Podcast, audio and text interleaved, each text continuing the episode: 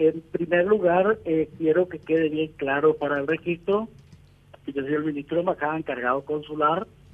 Estoy hace dos semanas en la posición y nuestra señora embajadora, doña Gloria Amarilla, me ha encomendado esta tarea. Correcto. Para entender la situación que se ha planteado es preciso, sobre todo, que se sepa con exactitud eh, la línea de tiempo de lo ocurrido y los eh, órganos del Estado de México involucrados en la cuestión. El incidente de presunta desaparición del compatriota Francisco Luis Alberto Talavera se habría producido entre las 18 y cuarto y 18 y 30 del día domingo 6. Sí. Hay de por medio, al día siguiente, un acta de denuncia y una carpeta de investigación fiscal que la Fiscalía General del Estado de Quintana Roo ha iniciado a instancia de la denuncia planteada por la compatriota Caterine Alice y Fran Fernández, quien es una de las connacionales que forma parte del grupo de compatriotas que han venido a vacacionar en Cancún. ¿Me copia? Atentamente estamos siguiendo, señor Salazar, lo que está contando. Bueno, eh, este evento habría ocurrido, como le dije, en la tarde del domingo.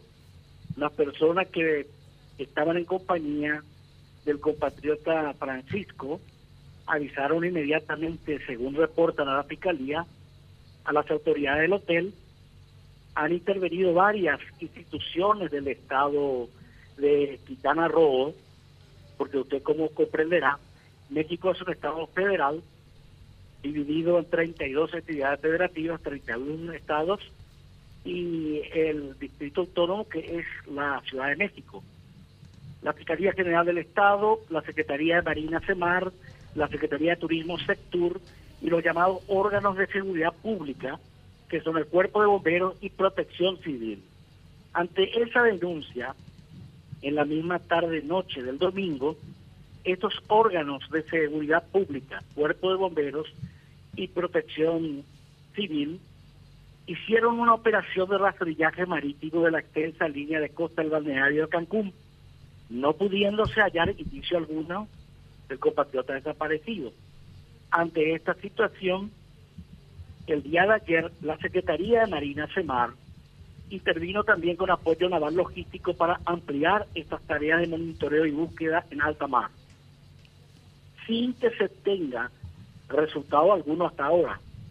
Estas tareas en principio van a proseguir durante las próximas 48 horas, es decir, hasta más o menos las 11 o 12 de México, 14 o 15 horas de Paraguay, del próximo día 10.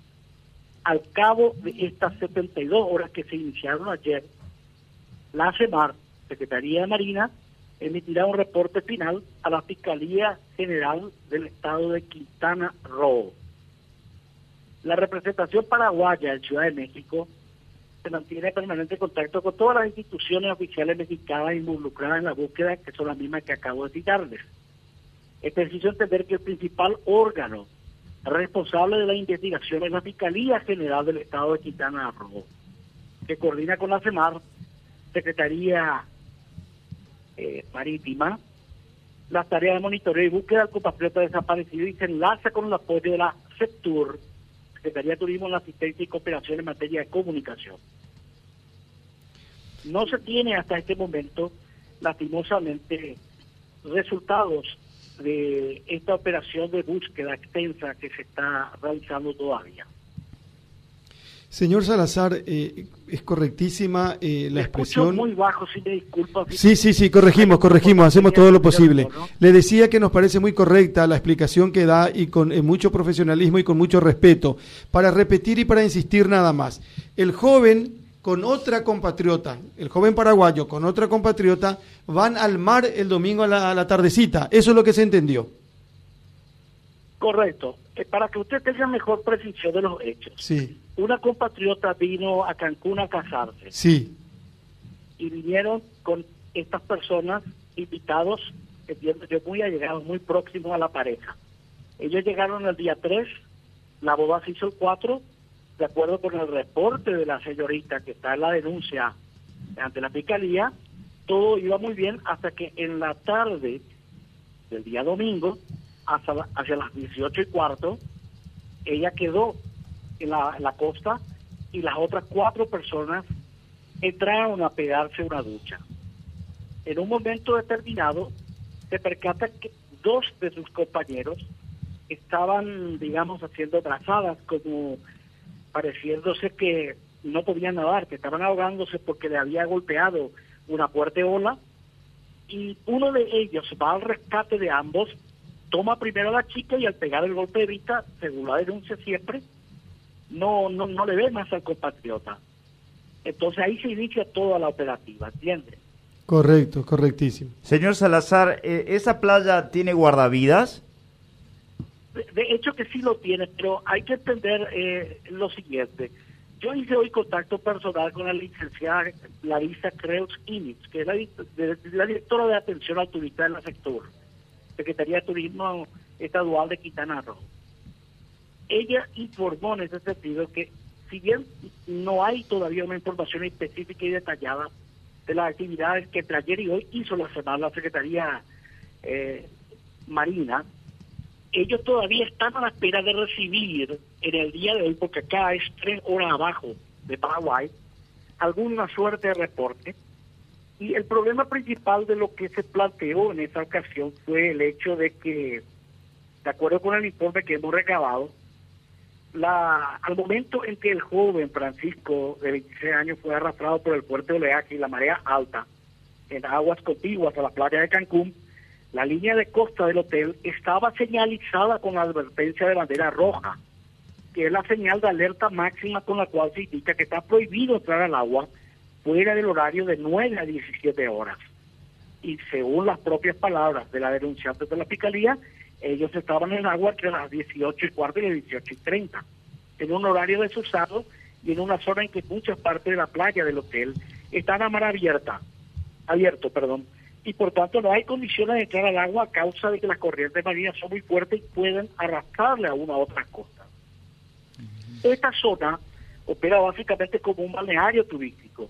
No hay allí puertos ni atracaderos, razón por la cual no es posible que el compatriota desaparecido pueda ser arrastrado o interceptado por algún buque o navío, porque esto no circula en dichas aguas.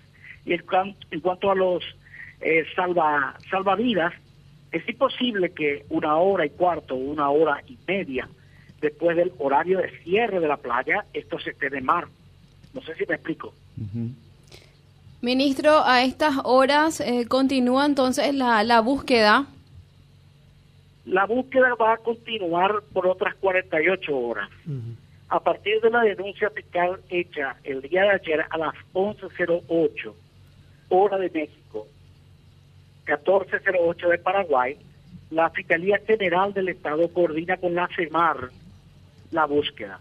Porque como usted comprenderá, los órganos eh, de seguridad pública, cuerpo de bomberos y protección civil, como acá le llaman, no tienen capacidad para entrar a alta mar. Ellos pueden hacer el rastrillaje que ya lo han hecho en la noche del domingo, eh, momento del incidente, en la línea de costa, pero para ir a mar abierto se precisa ya de la asistencia logística y técnica de la Marina Estadual, ¿entiende?